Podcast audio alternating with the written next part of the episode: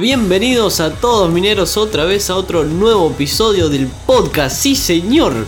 Energía muy alta, la verdad, la que manejamos acá. Hoy venimos a explicar uno de, los conceptos de, la principal eh, moneda, podríamos decir, de la que todo conoce. Venimos a explicar Bitcoin en profundidad.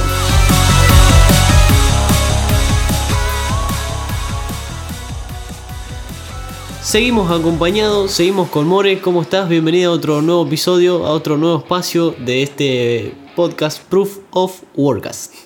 Bueno, muchas gracias. Siempre un placer estar con ustedes. Así que acá vamos a tratar de, investigar, como bien dijiste en el episodio pasado, pero esta vez con Bitcoin para Dummies. Para Dummies. Sí, eso o sea, es de una película que vimos juntos, eh, que era Matemática para Tontos, y bueno, en inglés era Matemática, eh, bueno, Mathematics for Dummies y yo me identifico un montón con eso. Para mí todo este mundo me lo tenés que explicar súper fácil porque si no me pierdo al toque. Pero bueno, está, bien, está bueno también eh, para que, digamos, si lo entiende More, lo entiende la audiencia. Así que... ah, le van a rebaja. Así que todos lo van a entender, quédese tranquilo. No olvídate. Un nene de 6 años también. Pero bueno, arrancamos. ¿Qué es Bitcoin? ¿Qué es esta moneda que se escucha tanto? ¿De dónde surge? ¿Qué pasa con esto? Bueno, Bitcoin básicamente fue, es la más popular y fue la primera que se creó, por eso hay tanto revuelo en torno a esta moneda. Primero se creó como un software, un protocolo y una moneda. La persona que la creó, que ahora vamos a hablar, que mucho no se conoce acerca de esta persona, tenemos una suposición acerca de quién puede llegar a ser, pero en profundidad no se conoce. Pero básicamente es como todo, todo novedad surge con un cambio, surge con las ganas de, renovar algo que no estaba funcionando, surge una revolución. Lo que quería esta persona era cambiar el sistema tradicional que seguimos teniendo, pero cada vez va teniendo un espacio más chico en la pantalla. Eh, de decir, bueno, yo quiero pasarle dinero a una persona, por ejemplo a Juan que tengo acá enfrente, y se lo quiero hacer a él, de una manera peer-to-peer, o sea, de persona a persona, usuario a usuario. Eh, y no quiero que el banco se lleve una comisión y así, y no sé, si el 70% se lo queda a Juan y el 30% al banco quiero que sea de una manera mucho más directa, mucho más transparente y segura. De yo sé que se lo estoy entregando a esta persona y queda ahí. Ahí se termina la transacción. Básicamente Bitcoin surge por esa necesidad, una gana de cambio, por así decirlo. Claro, de hecho surge en 2009, eh, después de la, de la crisis de la hipoteca en Estados Unidos en 2008.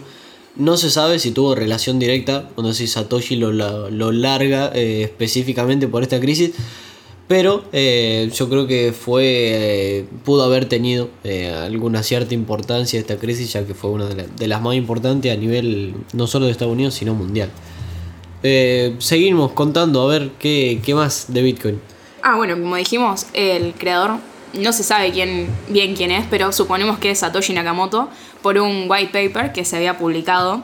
ahora Juan tiene un montón de datos sobre esto, pero que se publicó allá también 2009-2010 eh, y bueno, se supone, es una suposición, pero nadie conoce bien a esta persona. Supongamos que es un anónimo. Onda, no es, no es que se supone que es Satoshi, sino que se usó ese seudónimo. Claro. Eh, el, digamos, el creador o los creadores, no sabemos si fueron si fue un conjunto de personas, si fue una persona, eh, enviaron un mail a una comunidad de programadores en lo que explicaban y mostraban el white paper de lo que es todo, todo el sistema, el protocolo de Bitcoin eh, y bueno, en ese mail eh, pusieron como eh, nombre a Satoshi Nakamoto.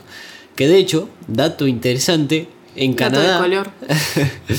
en Canadá hay una persona que se, que se llama Satoshi Nakamoto. Lo específicamente, que lo joder a esa persona. Es, más, en, en Newsweek, un periódico de Estados Unidos, Lia McGard Goodman, debo estar pronunciándolo mal seguro, una periodista eh, afirmaba que era Satoshi Nakamoto, que él era el creador eh, de Bitcoin y esta eh, persona de 65 años en Canadá empezó a recibir gente en la casa.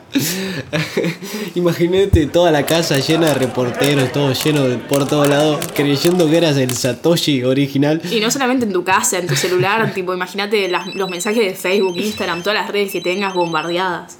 Sí, sí, de, de californiana, no de Canadá. Perdón. Muy parecido. Sí. Ahí- Eh, y encima era de origen japonés, así que Claro, como no. concor- concordaba todo. Pero no, eh, la persona eh, afirmó no ser eh, Satoshi Nakamoto, creador de Bitcoin. O capaz sí, y quién te dice, tipo, bueno, no, yo chicos no soy para que no lo juegan más, pero su casa, voy a entrar a la casa, un palacio, tiene ocho pisos la casa. Igualmente no hay que darle todo el crédito a esta persona, sino que ya existía, ya se venía gestando algo antes de lo que fue Bitcoin.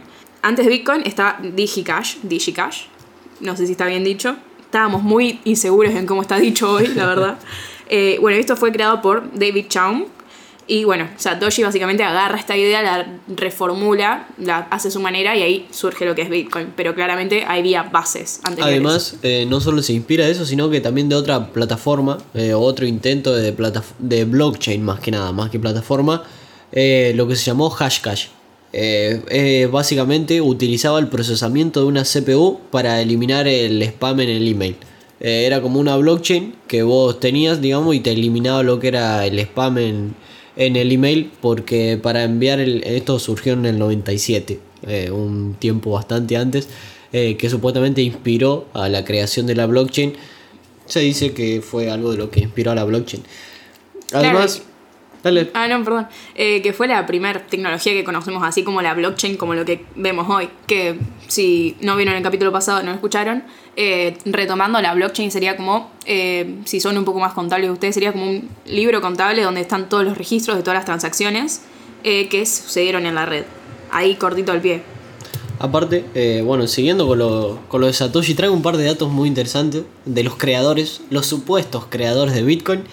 Eh, bueno, sabemos que Satoshi lo- tuvo actividad desde 2008 hasta aproximadamente 2011, donde volvió a mandar su último mail a este foro, eh, a este foro en el, en el que publicó su white paper, donde dijo que estaba trabajando en otras cosas. Eh, y desde 2011 no se supo más nada. Eh, no movió un Bitcoin de su wallet, Satoshi. Eh, tiene sus par de millones de Bitcoin en la wallet intactas.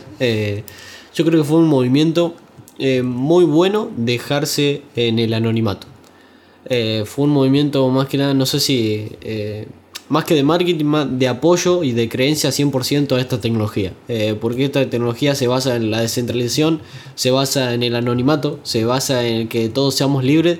Y yo creo que si se hubiese conocido al principio, sabríamos todo quién está detrás, sabríamos todo qué hay detrás de esto y podríamos medio sospechar de que está centralizado. Pero yo creo que fue un movimiento muy interesante. Incluso para seguridad personal de uno, que estar en el anonimato por, no sé, ciertos robos o hackeos o lo que pueda llegar a pasar, también es una buena opción. Sí, sí. Eh, y bueno, hay alguien que conoce quién es Satoshi. Guarda. Tenemos supuestamente al difunto John McAfee. eh, que, Bueno, ya está, ya el difunto no nos va a decir nada. pero bueno, podría haber eh, afirmado que sabía quién era Satoshi Nakamoto, el original. Y además tengo otros más que hay alguien interesante esto, mira, no lo sabía. Se declaró, hubo alguien en la en Reino Unido, va y se declara como Satoshi Nakamoto.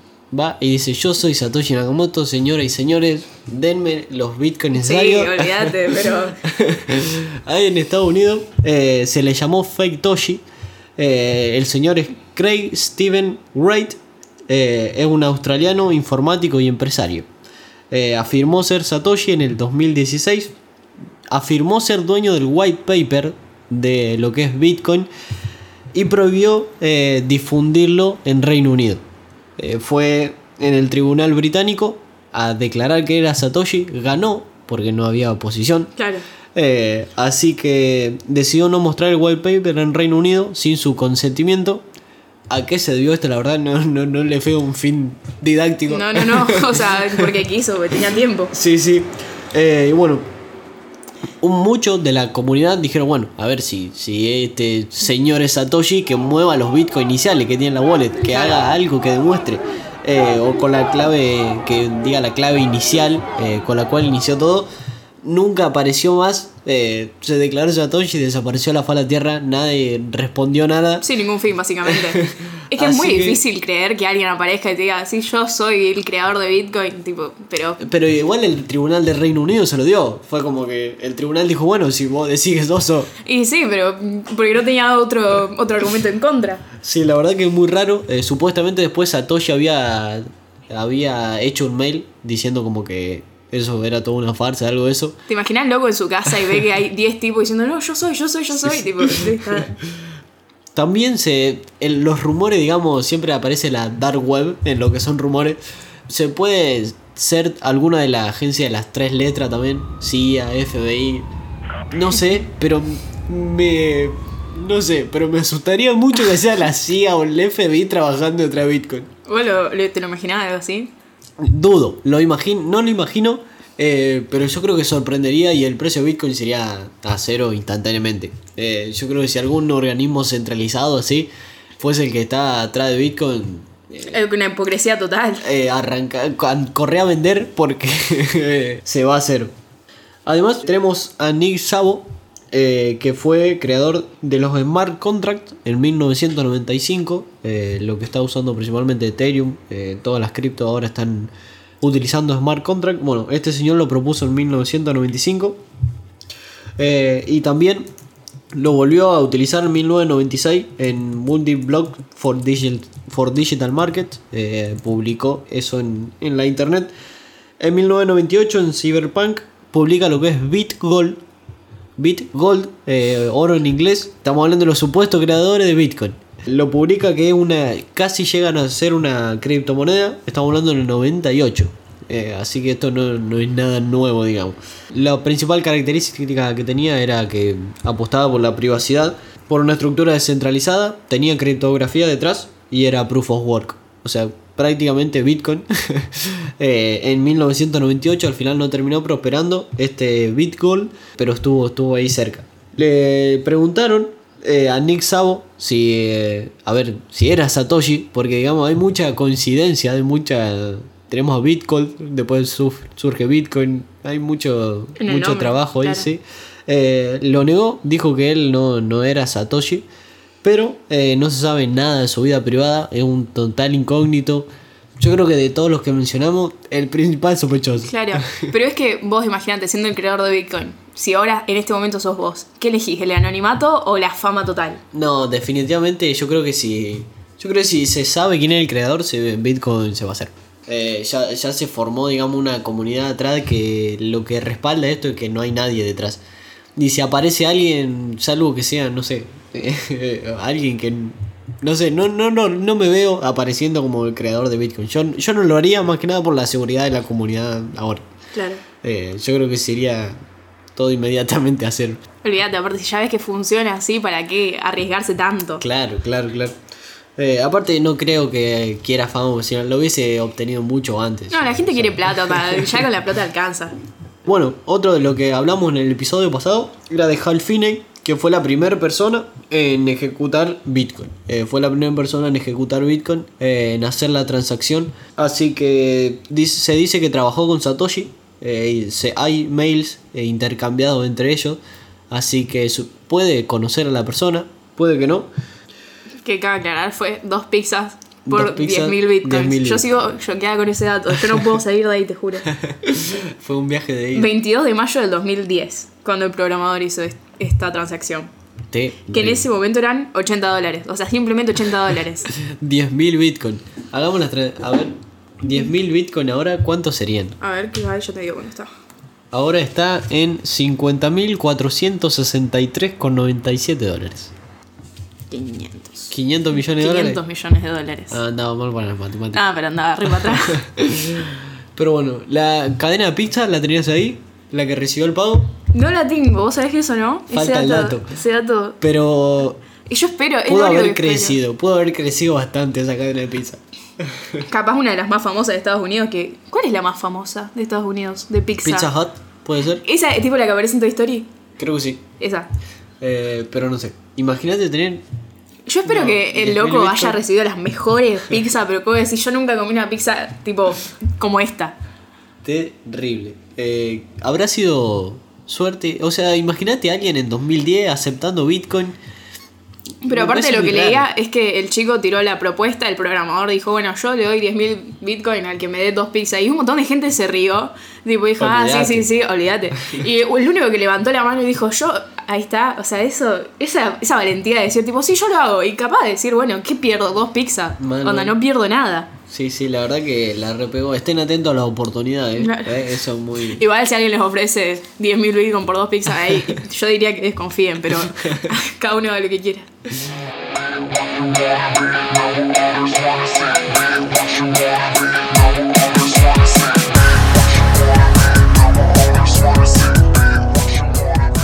Eh, seguimos contando un poco eh, de lo que es eh, Bitcoin más en profundidad. No sé si tenés algún dato para tirar ahí, More. Yo me quedé en lo que dijiste antes, los smart contracts. Creo que no lo habíamos aclarado antes, o quizás sí. No, no. Creo que no. Bueno, contratos inteligentes. Básicamente, ¿qué es un contrato? Un contrato es un acuerdo de voluntad entre dos o más partes. Hasta ahí, lo mismo que un contrato normal. Con la diferencia de que el smart contract trata de eh, eliminar a todos los intermediarios, así baja el costo de las transacciones. Ya no hay comisiones. Imagínate que en un contrato normal vos que tenés que contratar abogados, eh, notarios, y eso se lleva una gran parte del dinero. Pero lo que hace el smart contract, el smart contract, es eliminar a todos estos intermediarios y aparte en un contrato quizás convencional está sujeto a interpretación, de decir, bueno, esto de acuerdo a la circunstancia, esto en, la, en smart contract no pasa, acá no hay interpretación de nada, esto es así y no hay otra forma. Bueno, cabe destacar que eh, Bitcoin eh, posee algunos smart contracts que se ejecutan, eh, digamos, automáticamente, que ya están eh, en la red, pero no son su fuerte principal, digamos. Claro. No utiliza tanto como si lo hace, por ejemplo, Ethereum, que principalmente creó los smart contracts.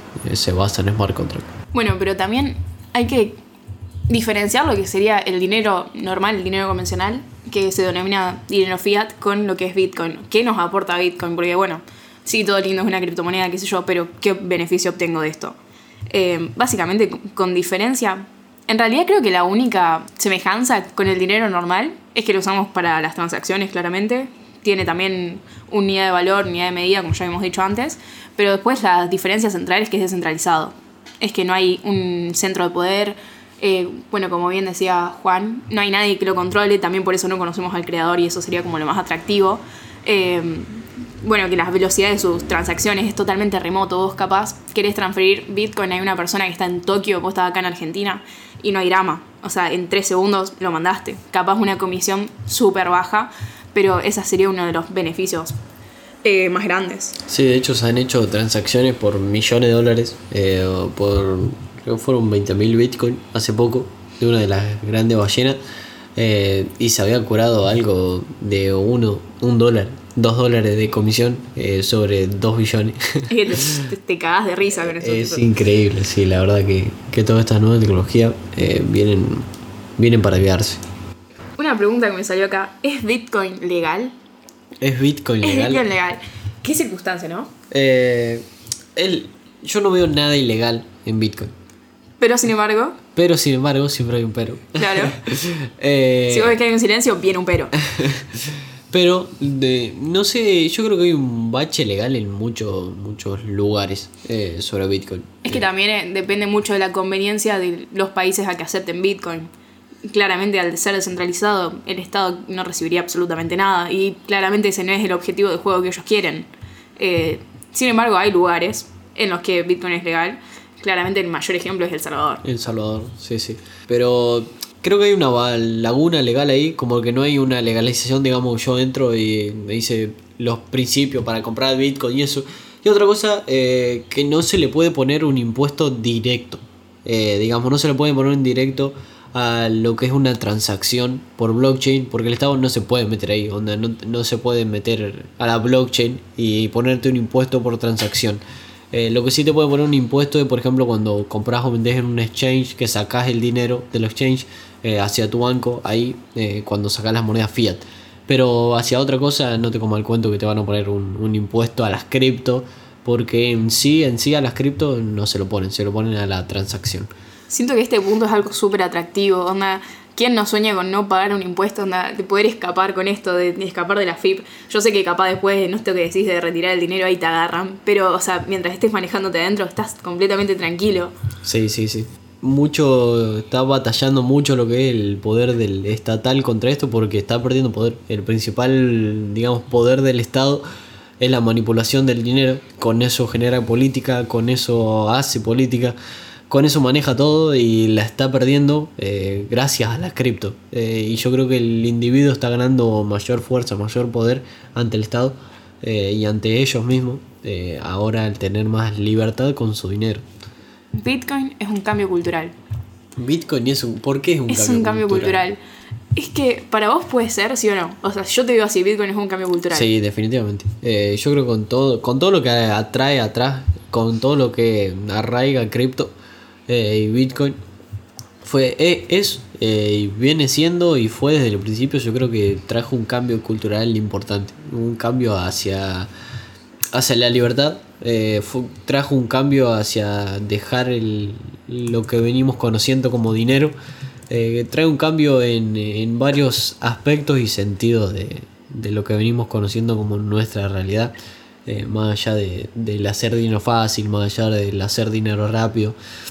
Es un cambio de paradigma total. Pasar de un dinero centralizado emitido por un banco con comisión súper respaldado eh, por una empresa atrás que vos no qué hace con ese dinero, a pasar a un, a un dinero en el que todos estamos viendo a ver si eso se hace bien, en el que todos estamos colaborando y corroborando que todo se haga bien, en el que colaboramos todos con todos. Eh, yo creo que fue un, es un cambio de paradigma total eh, en economía, en finanzas y en cultura. También lo que llama mucho la atención es que un cambio es un proceso, no es algo que se da un día para el otro.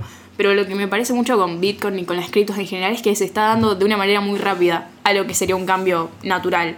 Eh, que de manera muy rápida estamos llegando a reemplazar lo que serían los bancos y así. O sea, por imaginemos que son 11 años aproximadamente, 12 años. Sí, sí. Eh, para mí es un periodo corto de tiempo para un cambio tan grande que se está generando. Es que todos los cambios en sí se, se están acelerando. Vos fíjate, tenemos crisis cada vez más seguido, hay cambios cada vez más seguido hay desarrollo de tecnología mucho más seguido.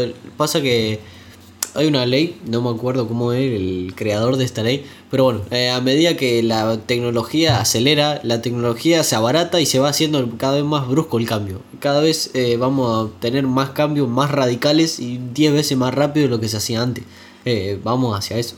Claro, pero también lo que sorprende es que el dinero siempre fue como algo sensible de las personas, ¿viste? Algo que capaz las personas no quieren hablar tanto o son un poco más reservadas.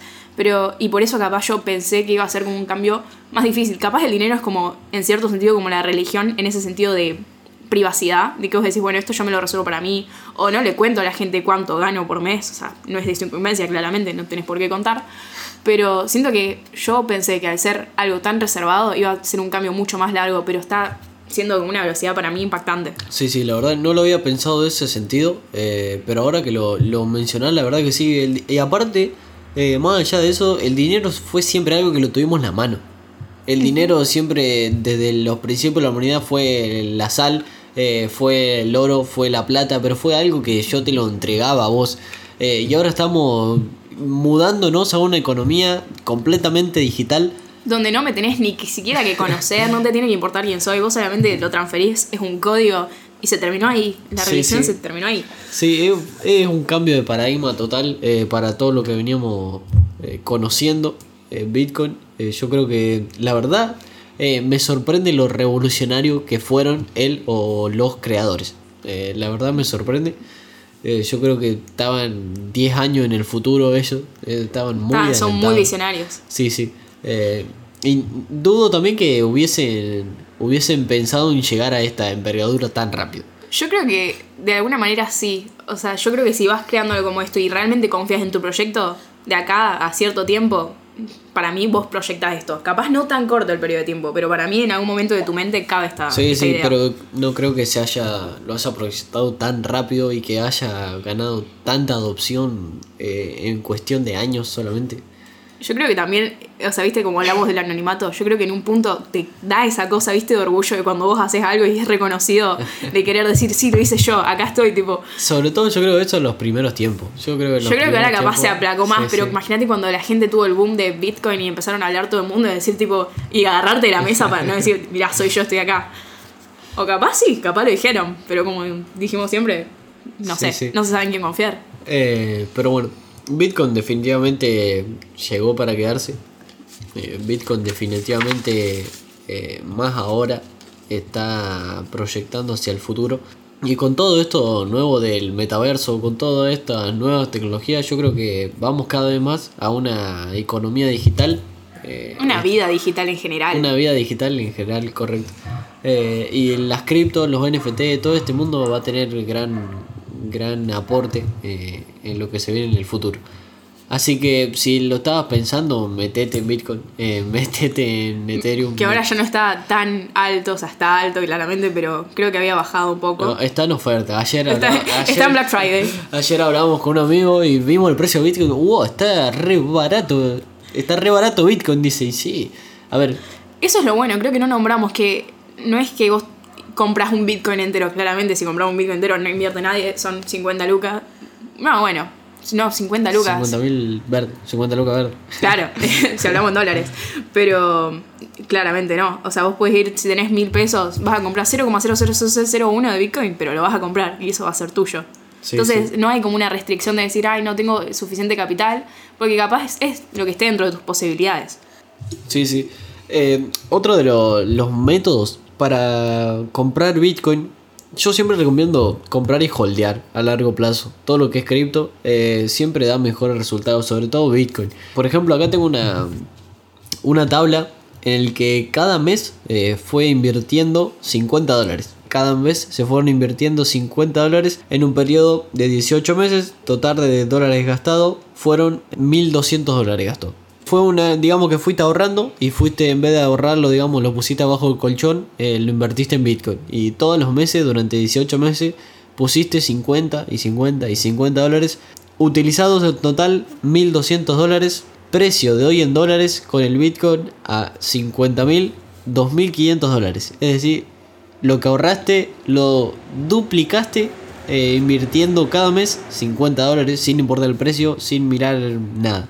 Creo que es una muy buena opción eh, invertir así en Bitcoin porque digamos Bitcoin siempre a la larga tiende para arriba. Claro, y cabe aclarar que holdear sería como comprar Bitcoin y mantenerlo a largo, como estaba diciendo, y eh, lo opuesto a esto sería el Trading. trading. No sabía cómo se pronuncia, por eso. Eh, que básicamente sería comprar cuando esté más bajo y vender cuando esté más alto. Claramente lleva una revisión muchísimo mayor, o sea, lleva ya un compromiso de tu parte. Acá vos lo podés tener Lleva tranquilo. tiempo, más Lleva tiempo, lleva una investigación.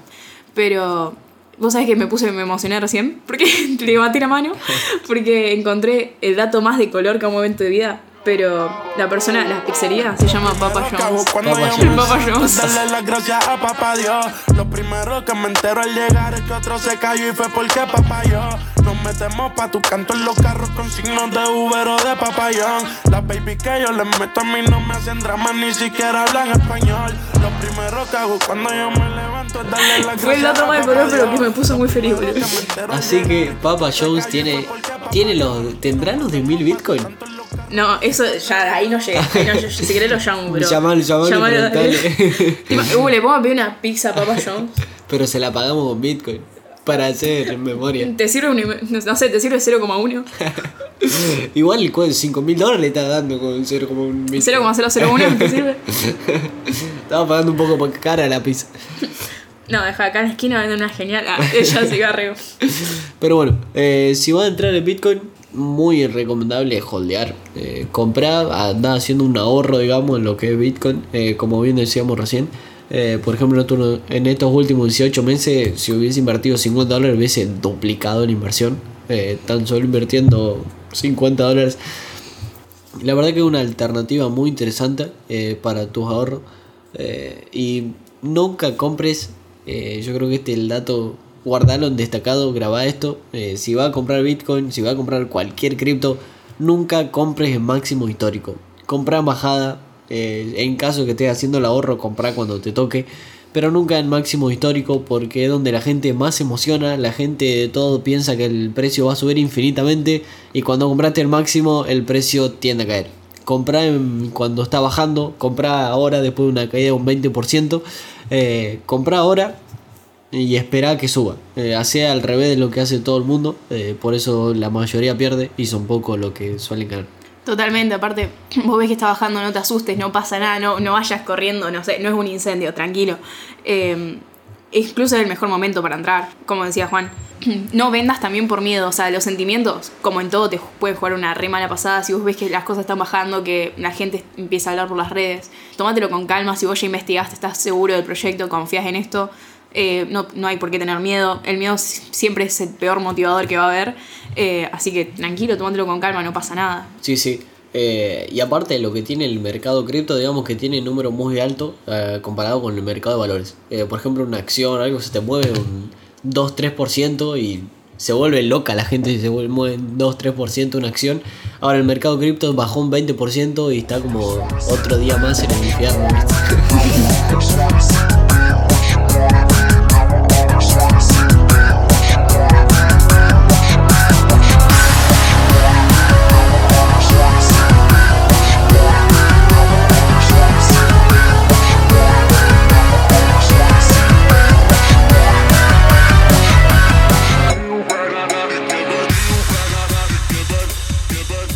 Yo creo que acá medio vamos cerrando el episodio. Eh, creo que espero se haya entendido bastante. Eh, tiramos un par de datos interesantes sobre, esta vez hablamos en Bitcoin en específico, eh, que fue la primera moneda, la más interesante, la más conocida hasta ahora. Espero que se haya entendido, espero que a todos les haya gustado el podcast, que nos sigan, no solo acá, tenemos redes, tenemos, estamos en Spotify, suscríbete si nos estás escuchando. También estamos en Instagram como Team Mining, Twitter, Facebook. Gracias por escucharnos. Nos vamos a estar viendo eh, esta semana. Nos vamos a estar viendo muy seguido por el podcast. Así que gracias por participar. Otra vez más, More. Espero seguir teniéndote acá pronto. Vamos a ver, no, mentira. Eh, no, sí, siempre, siempre, siempre. Es un placer. Así que espero les haya gustado el podcast. Muchas gracias por quedarse acá. Nos estaremos viendo pronto. Adiós.